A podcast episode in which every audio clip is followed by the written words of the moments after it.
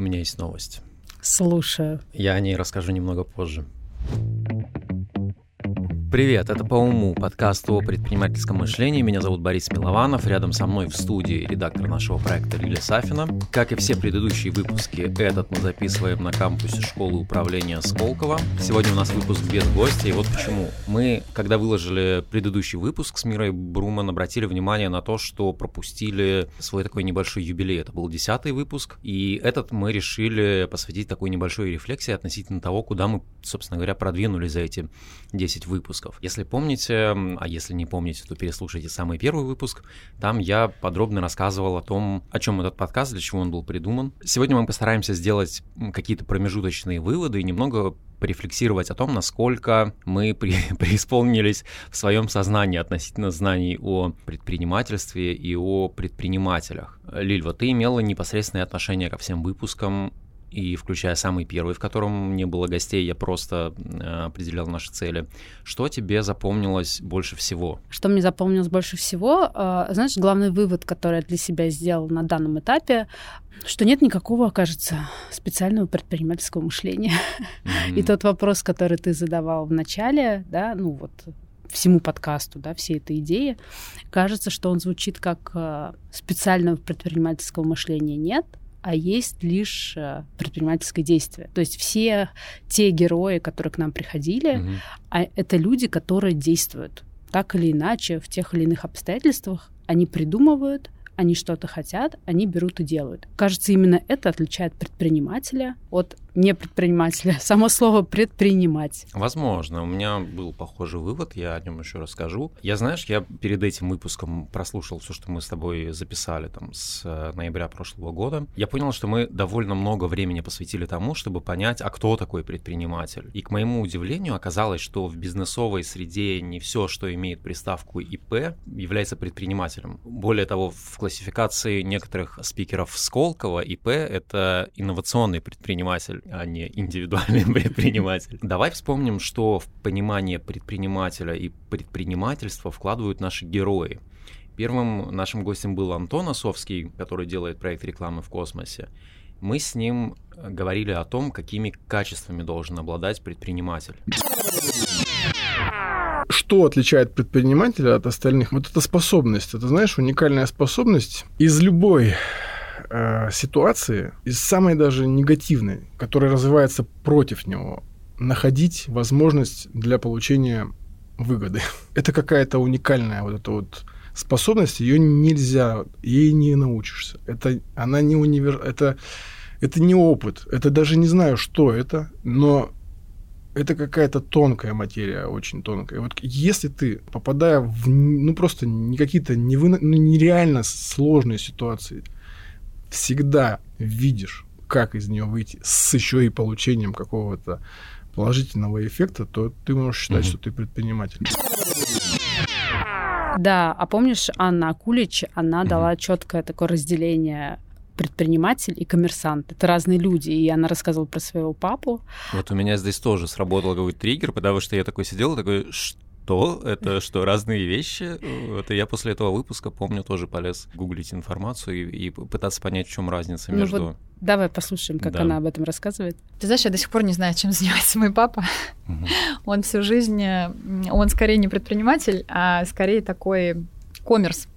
Ну, потому что бизнесмен-коммерсант от предпринимателя, в моем понимании, отличаются тем, что предприниматель, он работает с контуром будущего, да, он э, всегда рискует, он всегда создает какие-то инновации, а коммерсант-бизнесмен, он просто зарабатывает на какой-то готовой уже бизнес-модели. Вот папа у меня всю жизнь, э, у него была кличка в институте Харек Тимоха, потому что он э, постоянно, значит, какие-то схемы прокручивал, у него у первого была вообще в институте машина, там, на, на, по тем временам. Это были 80-е годы, и у него была вот эта Лада, пятерка, по-моему. Mm-hmm. Ну, то есть ни у кого не было машин. Папа каким-то образом наменял себе эту машину там через какие-то вот э, свои там манипуляции. Не могу назвать его предпринимателем. Вот, и я помню, как я пытался разобраться, и я разобрался, но потом пришла Лена Бондаренко, и где-то в проброс, она, когда рассказывала о проектах, которые делают студенты Сколково, она сказала, ну, есть предпринимательские проекты, есть коммерческие и есть бизнесовые. Ты сказала, там 13-14 бизнесов. Да, это да именно предпринимательские бывает. проекты? Или это, ну, все таки Разные, разные. Они бывают и коммерческие, и предпринимательские, и, как бы сказать, бизнесовые, но вообще есть такой эффект в обществе, когда, ну, некоторых людях прям реально несколько бизнесов, которые они создали, потому что они подключаются к этому угу. пространству этих возможностей, эти идеи, и не могут не предпринимать. Понимаешь, это же тоже такое состояние, представляешь? Но как не сделать, когда ты эту возможность ну, видишь? Мне кажется, азарт какой-то просыпается. Безумно, это такой кураж. Более того, ты грустить начинаешь, когда ты это не делаешь. Угу. Или когда ты не подключаешься, когда эти возможности не видишь. Там прям вот есть такая вот, такая вот история. И э, есть те, кто прям постоянно это делают. А до этого ты разобрался, что ты для себя до этого понял? Ну вот, типа, есть коммерсанты, есть предприниматели. И вот она это говорит, и я такой, так, стопе, мы же, мы же только разобрались, вот все нормально сейчас было, откуда еще вот эта сущность появилась? Вот, а ты можешь вот для себя объяснить, что такое коммерсант, предприниматель и бизнесмен? Коммерсант — это человек, который скорее про купи-продай и про извлечение именно прибыли ну, денежной, да, без настроенных смыслов. Бизнес, слушай, ну как будто это что-то крупнее, чем просто предпринимательство. Ты согласен со мной? И да, и нет, потому что, если вспомнишь, мы обсуждали с Антоном Долговым, и я ему предложил такую схему, в которой каждый предприниматель коммерсант, но не каждый коммерсант предприниматель, и тот и другой бизнесмен. Но потом я стал разбираться и понял, что, что все не совсем так, потому что то, на чем я стою сегодня, это значит коммерсант, человек, который, как ты правильно mm-hmm. сказала, покупает дешевле, продает дороже. Предприниматель это тот, кто создает новую ценность и формирует рынок. А бизнесмен это тот, кто делает сложный продукт, но с использованием уже существует, ну то есть условно говоря, тот, кто пользуется тем, что создал предприниматель. А помнишь, э, многие наши, окей, не многие, несколько наших героев рассказывали о том, что а, про предпринимателей думают плохо, и ты mm-hmm. с этого, по-моему, и начинал как раз, да, да. подкаст, да. что а, в основном стереотипы, что предприниматель это какой-то не чистый на руку человек. Я говорил это в тот момент, когда еще думал, когда еще не разделял э, бизнесмена и коммерсанта, но я думаю, что таких большинство просто, вот в чем проблема. Таких большинство, это э, ты про кого? Которые путают предпринимателей, коммерсантов. Ну, слушай, ну, даже мы с тобой, работая в школе Сколково, сидим и обсуждаем, а в чем разница между... Я о другом, я о другом, я о стереотипах. Вот э, ты говоришь, что мы пропагандируем предпринимательскую культуру, да. образ и так далее, а проблема в ходе записи подкастов угу. я убедилась в том, что эта проблема действительно есть, потому что несколько наших героев, гостей угу. говорили о том, что никто не понимает или мало кто понимает, сколько труда э, скрывается за теми же заработанными деньгами, за тем же там предпринимательским успехом и так далее. Да, я помню, что об этом говорила Лена Бондаренко. Я считаю, первое, прям без героической разной какой-то mm-hmm. такой вот истории, что любой человек, который начинает свой бизнес, который проходит этап формирования бизнес-модели, неуспеха, успеха, масштабирования его там и так далее, у меня к нему глубокое уважение. Ну, то есть вот без всего, потому что это выдающаяся деятельность, просто без каких-либо дополнительных разговоров. Потому что это сложно. Это реально сложно собрать новую деятельность из разных элементов. Знаешь, это вот прям так кажется, что а что такого тут, э, подумаешь там. И почему-то в обществе считается, что эти люди деньги зарабатывают. А то, что предприниматель на самом деле доход свой получает последний, среднем, потому что тебе сначала нужно собрать это все дело, расплатиться со всеми, кто участвовал, а, собственно говоря, то, что называется там прибылью или там стоимостью компании и так далее, ты получаешь в конце, об этом как-то вот угу. ну, умалчивается. Ну и тут, конечно, можно привести историю Миры Бруман. Ты помнишь, когда она рассказывала про сгоревший бизнес? Это же, ну, это вообще, это что-то, ну, это какая-то киношная история абсолютно. Отвечая на ваш вопрос про промахи, в 2000 году мы сгорели, производство сгорело. Я ну, считаю, что это мой личный, мое личное поражение. Почему? Потому что я руководитель, я ответственный человек, я что-то не предусмотрела. Ну, например, мы все маленькие бизнесы, они начинаются с ремесла. Предприниматель любой, он экономит на всем. И прежде всего на себе. Ну, если мы говорим об осознанных предпринимателях, и это неправильно, на самом деле. Но мы всегда думаем о том, что сейчас доработаю, сейчас я получу больше контрактов, и потом сделаю производство лучше, перевезу в новое помещение, застрахую. И вот это потом, оно всегда подводит. В момент нашего роста, когда я не перевезла вовремя наше производство, и мы снимали его в достаточно аварийном помещении, как это делают все в России. Ну, то есть все снимают угу. некие производственные площади, которые им по карману. Не потому, что они этого хотят, а потому, что просто по карману, и сейчас они думают, что это логично в рамках бизнес-модели, которую они ведут. И мы сгорели, сгорело все, все наше сырье, все остатки, упаковка. И это разгар коронавируса. Тогда, когда все сидят дома. Перед этим я вспомнил про Антона Долгова, который э, основал компанию «Первый бит» с партнерами. И мне было прям очень интересно наблюдать за ходом его мысли. Если помнишь, когда мы играли в игру, где нужно было придумать бизнес. Так, э, я же нужно... ее придумывала, да, конечно. Да, да. Ему нужно было смешать, по-моему, струны и оптику. И он сел и такой, так, ну вот есть струны и есть оптика, и нужно их соединить. И потом я понял, что он везде э, этот принцип применяет, потому что когда я ему задал вопрос, а кто такой успешный предприниматель, он ответил следующее. Есть у вас список критериев, которые присущи эффективному предпринимателю? так нет, ну, можно поразмышлять, но первое, давайте так, есть эффективный, есть предприниматель, да, получается. Предприниматель mm-hmm. может быть эффективным, может быть не... Ну, успешный предприниматель. Успешный предприниматель. Эффективный и успешный – это одно и то же, мы считаем. Да? Ну, допустим, мы будем считать, ну, что хорошо. одно и то же, да, угу. одно и то же. Один из главных критериев во всем видеть возможности. Угу. Что-то случается, что-то происходит. Разные люди смотрят на это по-разному. У предпринимателя всегда должна, он должен во всем видеть возможности. Угу. Это вот эта вещь. Вторая вещь, у него вокруг должна быть определенная, он должен уметь создавать определенную среду, которая его поддерживает, раз ту самую ресурсную поддерживает, и которая, она с одной стороны его поддерживает, а с другой стороны его осаждает где-то, где-то держит, там, помните, как там этот раб, который ехал с Цезарем, говорил, что Цезарь, Цезарь ты человек, да, то есть вот, чтобы он не улетал в космос и не, не, при, не придумал всякую фигню, которая, которая не нужна, и вот, как, вот, вот создание определенной среды. Третья вещь, предприниматель должен быть, все-таки обладать определенной экспертизой в каком-то направлении. То есть невозможно, ну это мое мнение, опять же, все все мое мнение. То есть невозможно быть успешным в том, что ты не, в то, что ты не понимаешь.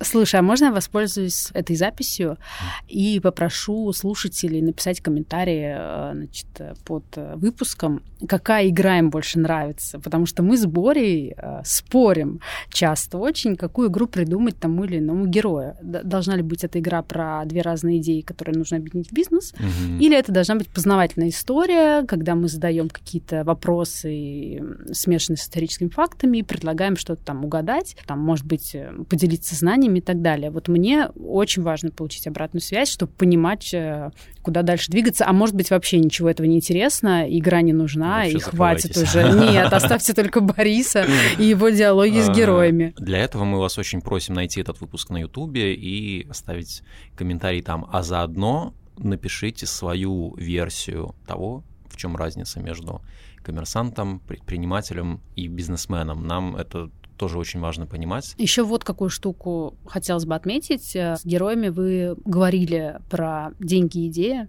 что важнее, когда ты угу. открываешь свое предприятие. Вот, это, кстати, вообще, мне кажется, основополагающий вопрос, когда ты начинаешь заниматься там бизнесом или предпринимательским проектом. Очень важна мотивация действительно. Ну вот об этом, в частности, вы беседовали, помнишь, с Вадимом Зеленским, что важнее идеи, люди или деньги? Ну, заработать много денег — это тоже благородный мотив, угу. в принципе. Мы всех по-своему хороши в чем то Если есть э, такие люди, которые называют себя серийными предпринимателями, то это люди, у которых есть скилл. Они могут открывать компанию за компанией, видеть на этапе стартапа или идеи, что это может сработать и выстрелить, и добавить прибавочную стоимость, если они в это вовлекутся. Но это как хороший игрок, я не знаю, на бирже, хороший игрок футбол, когда приходит в плохую команду, и, допустим, она становится хорошей, или тренер. Ну, в общем, если у людей есть такой скилл, и они в это играют как в игру, для mm-hmm. них это, наверное, наркотик, им нужно открывать новые компании. Ну, это, конечно, про деньги, потому что важно им зафиксировать успех. Пришли, компания стоила 100 долларов, ушли, компания стоит миллион. Ну, круто. И они заработали, и, наверное, команда их заработала. И, возможно, они... То есть это уже такие спортсмены, да? Я думаю, что это спортсмены, да.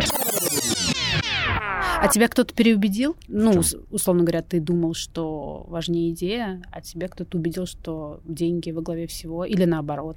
Нет, если помнишь, я, когда мы разговаривали с Варей, я ей пересказал наш спор как раз на эту тему с Вадимом Зеленским, и э, я ей как раз рассказал про умного на лестнице. Угу. И вот что она тебе ответила скажем так, вопросы этики не mm последние. Да. последние вопросы для меня всегда были и продолжают быть. И вот однажды я наткнулась на книжку, задаваясь этим вопросом, мне ее посоветовала Галина Бобрякова э, классный там а, коуч. Книжка э, как раз описывает, почему, почему так происходит. Это спиральная динамика. То есть, в принципе, это как бы система, которая описывает путь развития, который проходит э, человек или система. То есть, и это может проходить человек как личность, либо группа людей, как, например, коллектив, рабочий отдел, либо ну, какие-то более крупные системы, mm-hmm. например, там страна а, или регион, все равно есть какой-то средний уровень, который не могу слова найти. В общем, средний уровень, по которому можно определить, на какой mm-hmm. степени вот этой спиральной динамики находится система. Для меня в свое время это стало открытием, просто объясняющим,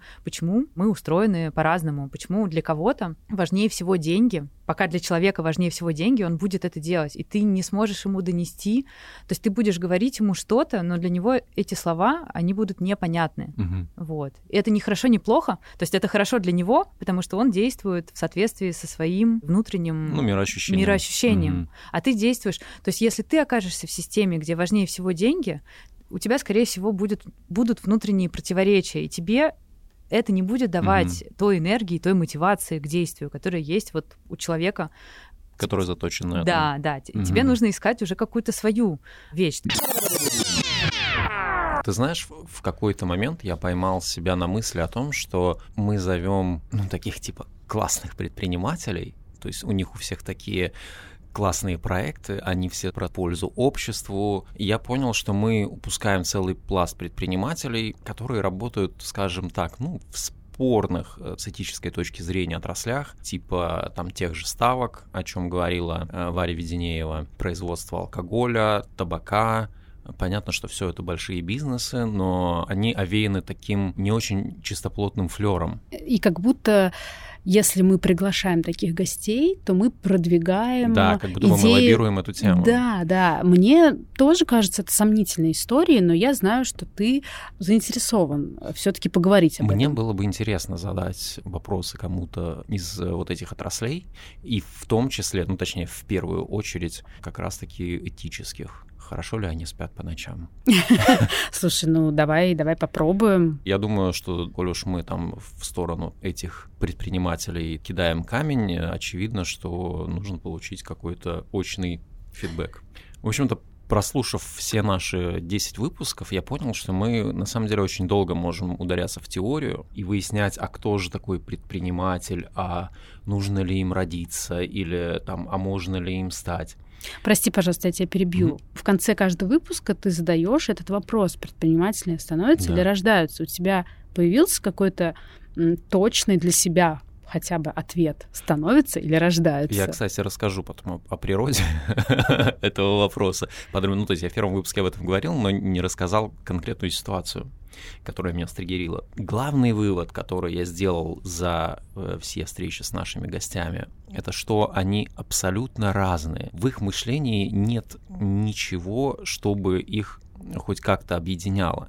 Единственная вещь, которая их объединяет, что они, используя свое мышление, начинают предпринимать. Да, я бы вспомнила здесь опять-таки самый первый выпуск с героем mm-hmm. Антон Осовский а, про предпринимать. Помнишь, он рассказывал, что его очень увлекла там определенная литература. Да, да, да. А, по-моему, Александр Балонкин. Угу. Да, его очень заинтересовал как автор. Ну так что он сделал? Он его нашел, поехал к нему, встретился и замутил там э, следующую свою идею. Ну, то есть вот оно. Да, и мне нравится, как он легко об этом рассказывал. Да, встал, пошел, нормально да. встретились. Вот я, когда я говорю про предпринимать, я вот про это. Да, я, я думаю о том, что ну, не существует, наверное, предпринимательского мышления вот в той форме, в которой мы следим за ходом мысли человека и понимаем, что он предприниматель. Ты можешь видеть миллион возможностей, и все они пройдут мимо, если ты, ну, там, не оторвешь пятую точку от дивана и не начнешь э, что-то с этим делать. И вот только в этот момент, когда ты э, начал что-то делать для того, чтобы эту идею воплотить, только тогда, мне кажется, ты становишься предпринимателем. То есть становишься, не рождаешься? Я все хочу услышать э, ответ на этот вопрос. Предпринимателями становятся или рождаются? Я очень надеюсь, что становятся, потому что мне не хотелось бы отсекать такой возможности ни для кого. Даже для себя для себя в том числе, и, возможно, в первую очередь, возможно, поэтому я начал как-то э, опровергать этот тезис. Э, в общем-то, краткий экскурс в историю мы записывали для нашего проекта «Эффект Сколково» интервью с Борисом Зарьковым. И он говорит, что предпринимательское мышление невозможно привить, с ним можно только родиться. И для меня Борис Зарьков очень много значит как образ предпринимателя. То есть он для меня один из кумиров, ну не в том плане, что там постер на стену повесить, а именно в плане того, как он действовал, чего он, к чему он пришел в итоге, чего он добился.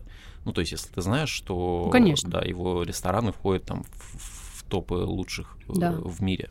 И каждый раз, когда я задаю этот вопрос очередному предпринимателю, я надеюсь услышать становятся.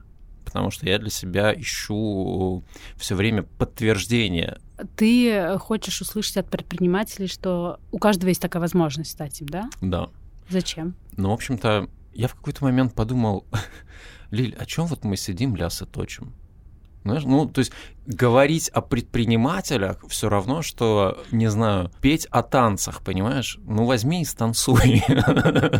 А у меня была другая мысль, mm-hmm. когда мы играли вот в эту игру э, «Придумай бизнес» из двух разных да. совершенно областей. Нам столько придумали всяких классных вообще стартапов. Mm-hmm. Я тебе говорила, что о, о чем мы сидим, надо брать и делать, помнишь? Да. А, столько всего можно крутого замутить, надо брать и делать. И Рассказывай, что ты придумал с этим.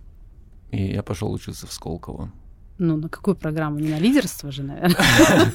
Я, в общем-то, подумал, что для того, чтобы понять э, предпринимательское мышление, нужно э, самому как-то предпринимательски помыслить. И я, естественно, с этим вопросом пошел к Лене Бондаренко и попросил ее посоветовать мне, э, какую программу лучше выбрать.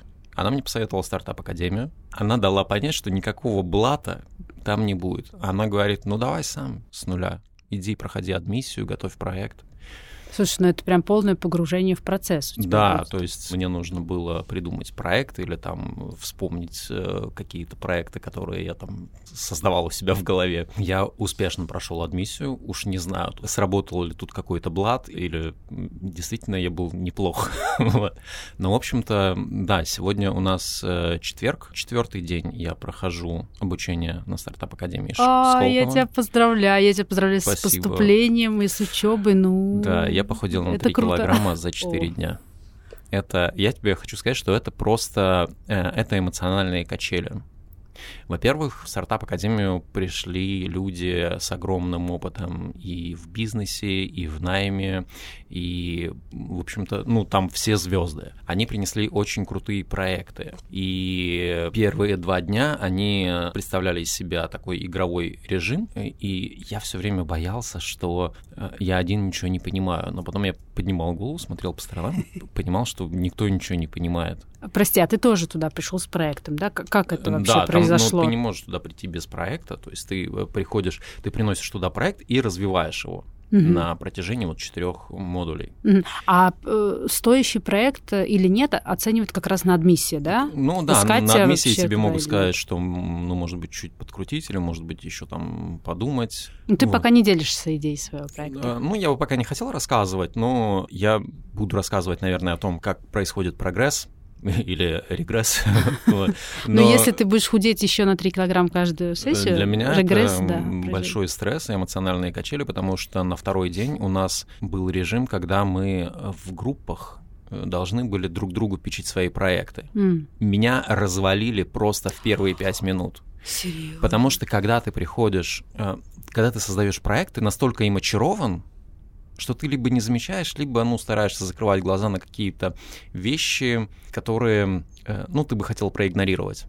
То есть такой немножечко в поддавки с собой играешь. Рядом с тобой сидят люди, которые потенциально твои клиенты. Они хотят знать, что они получат. Они сразу обнажают тебе вот все слабые места. Я просто погрузился в такое уныние, я, я подошел к координаторам программы, стал спрашивать, а может быть мне там как-то перестроиться. Интересно. Меня успокоили, мне сказали, что, слушай, ну, ты это всегда успеешь сделать, давай попробуй еще побейся. Я стал подходить ко всем однокурсникам и рассказывать о том, что, слушай, ну вот так и так, так и так, и просто собирать мнение. А ты хотел перестроиться, какой-то другой проект придумать? Ну, либо как-то сильно докрутить уже существующий, либо, да, либо, может быть, быстро придумать что-то новое. Я стал собирать мнения, увидел реально слабые места, и сегодня у нас была встреча с инвесторами, Реальные инвесторы? Это реальные инвесторы, но они нас питчили в режиме обратной связи, чего не происходит в классических питчах. В классических питчах тебе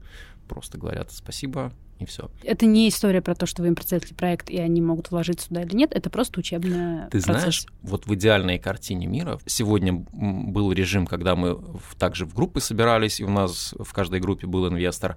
Вчера приходил один инвестор, который слушал там несколько проектов, и было два момента, когда он сказал, вот это интересно пообщаться, подойдите.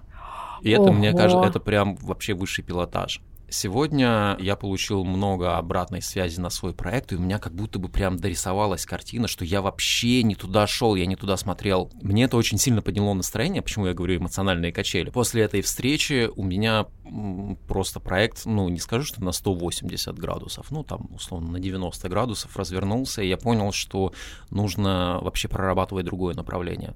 Это супер крутой опыт и супер крутая возможность в том плане, что получить обратную связь от реального инвестора по твоему проекту, это ну, дорого стоит. А нет такого ощущения, что ты заходил э, в это обучение с какими-то идеалистическими представлениями о себе? Сто процентов. Своей... Там все, все такие. Но на первый взгляд оно так и выглядит, потому что когда тебе начинают люди рассказывать о своих проектах, не, не презентовать их, а просто вот ты спрашиваешь, а ты с чем, ты с чем, они все звучат супер круто. То есть ты такой, блин, а я что-то со своим тут пришел этим самым, может быть, мне еще подумать. Mm. Вот, была, была одна э, девушка, с которой я познакомился, она, у нее тоже не было предпринимательского опыта, она работала в корпоративном сегменте, она вот после первой работы в группах сказала, что я, наверное, на второй модуль не приду. И сказал, что мы, нам нужно, нам нужно дойти до конца, это, это очень важно. Вот. Сегодня, после встречи с инвесторами, она сказала, мне закинули несколько крутых идей, я остаюсь. Кайф. Да, но я, я переживаю за то, что это вот дальше так и будет. Вверх-вниз, вверх-вниз. Это... Э, вот. Но когда я общался с Леной Бондаренко в первый раз, она мне сказала, это больно она вообще не соврала. Это действительно, ну, некоторые моменты, они прям очень сильно заставляют сомневаться в себе, но одногруппники, конечно, очень крутые. Уточню вопрос про, про идеалистичное представление. Я скорее э, хотела понять, э, правильно ли я вижу, что вот ты придумал какую-то идею, у тебя нет э, понимания, про как ее реализовать, ты приходишь э, на программу, и вы все ваши мечты, какие-то э, розовые единороги, и то, как это будет здорово, приземляете на практическую базу. И больно как раз вот это, потому что, ну, иногда это не мэчится, иногда это вообще про другое, и тебе приходится, как ты говоришь, пилотироваться. Ну, там нет прям совсем розовых единорогов, потому что, как я уже сказал, там, ну, люди-то, в общем-то, с опытом хорошим приходят. Да, даже молодые предприниматели, которые приходят, у них уже есть, ну, классный опыт. Я тебе отвечу историей. я когда э, занимался видеопродакшеном и в том числе писал сценарии, я помню, что когда ты пишешь первые сценарии, и тебе начинают э, высказывать замечания какие-то, советы, тебя это очень сильно ранит в том плане, что ты такой, блин, это же этот сценарий, это часть меня, это я, это вообще... Вот, когда ты пишешь десятый сценарий, и тебе говорят, слушай, а можешь там вот эти две сцены убрать, вот это дописать и еще там любовную линию туда добавить? Ты говоришь, да, конечно, без проблем. И по факту этот сценарий там в десятки раз лучше того, что ты писал вначале, но ты гораздо проще к этому относишься. И это же я вижу у уже опытных стартаперов, ну то есть у э, людей, которые занимаются запуском стартапов, это их образ жизни. Угу. Они, Серийные. Да, они, они очень не то чтобы просто, они очень практично к этому подходят. Они смотрят, работает, не работает. Если не работает, значит, это не стоит усилий. Если работает, значит, нужно делать. А что станет для тебя результатом этой программы? Давай так, что является обычно результатом этой программы для тех, кто туда приходит учиться, и что для тебя конкретно станет? Результат — это всегда продажи, как, как, как нам объяснили. То есть ты клиента не обманешь. Он тебе может сказать, да, это очень круто, я бы купил, но не купить. Результат будет только тогда, когда он заплатит свои деньги за твой продукт. Тогда это результат. Вот, ну, посмотрим, что получится. Получится ли вообще довести до создания этого продукта, потому что там же много этапов. Так а что должно на выходе получиться? Уже готовый какой-то бизнес? Все приходят на разных стадиях, на самом деле. Кто-то приходит на этапе задумки, просто приносит задумку и говорит, что я вот придумал такое приложение, оно вот там для того-то, и даже, ну, не может еще у себя в голове сложить механику того, как это приложение будет работать.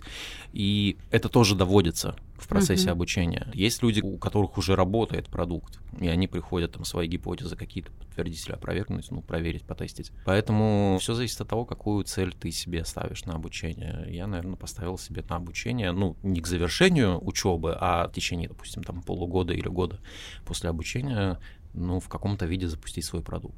Круто. Ты будешь рассказывать? Да, я буду рассказывать, но когда у меня появится какая-то уверенность в том, что я делаю. Слушай, а вот ты посещаешь программу, ну, как это называется у вас, лекции, семинары? Ну, в общем, ну, там разные люди. Окей, в процессе обучения у тебя наверняка возникают какие-то мысли, вопросы, размышления.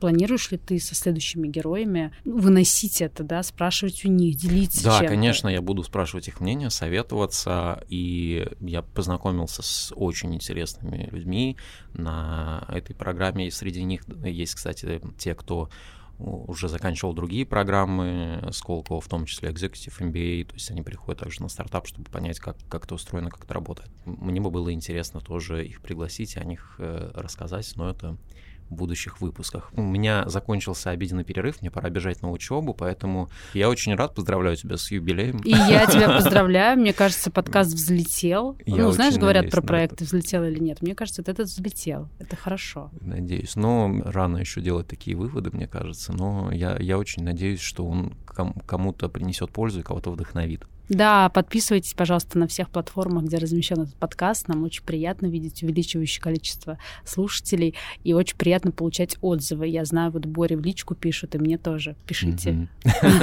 Пишите больше. Спасибо. Это был подкаст по уму. До встречи в новых выпусках. А есть ли какая-то вот планка отсечения для предпринимателя? Ну, что вот если вот до какого-то возраста ты не начал, то уже лучше и не надо? Не думаю. Не думаю. Вот сомнения могут быть долго.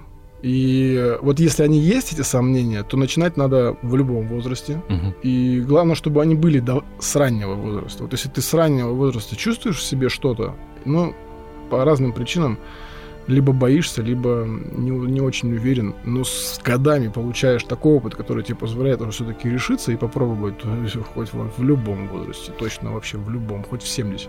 Но зерно предпринимательства должно быть. Угу. Оно может глушиться чем-то, там, вот обществом, воспитанием, образованием, чем угодно. Но если оно есть, оно прорастет.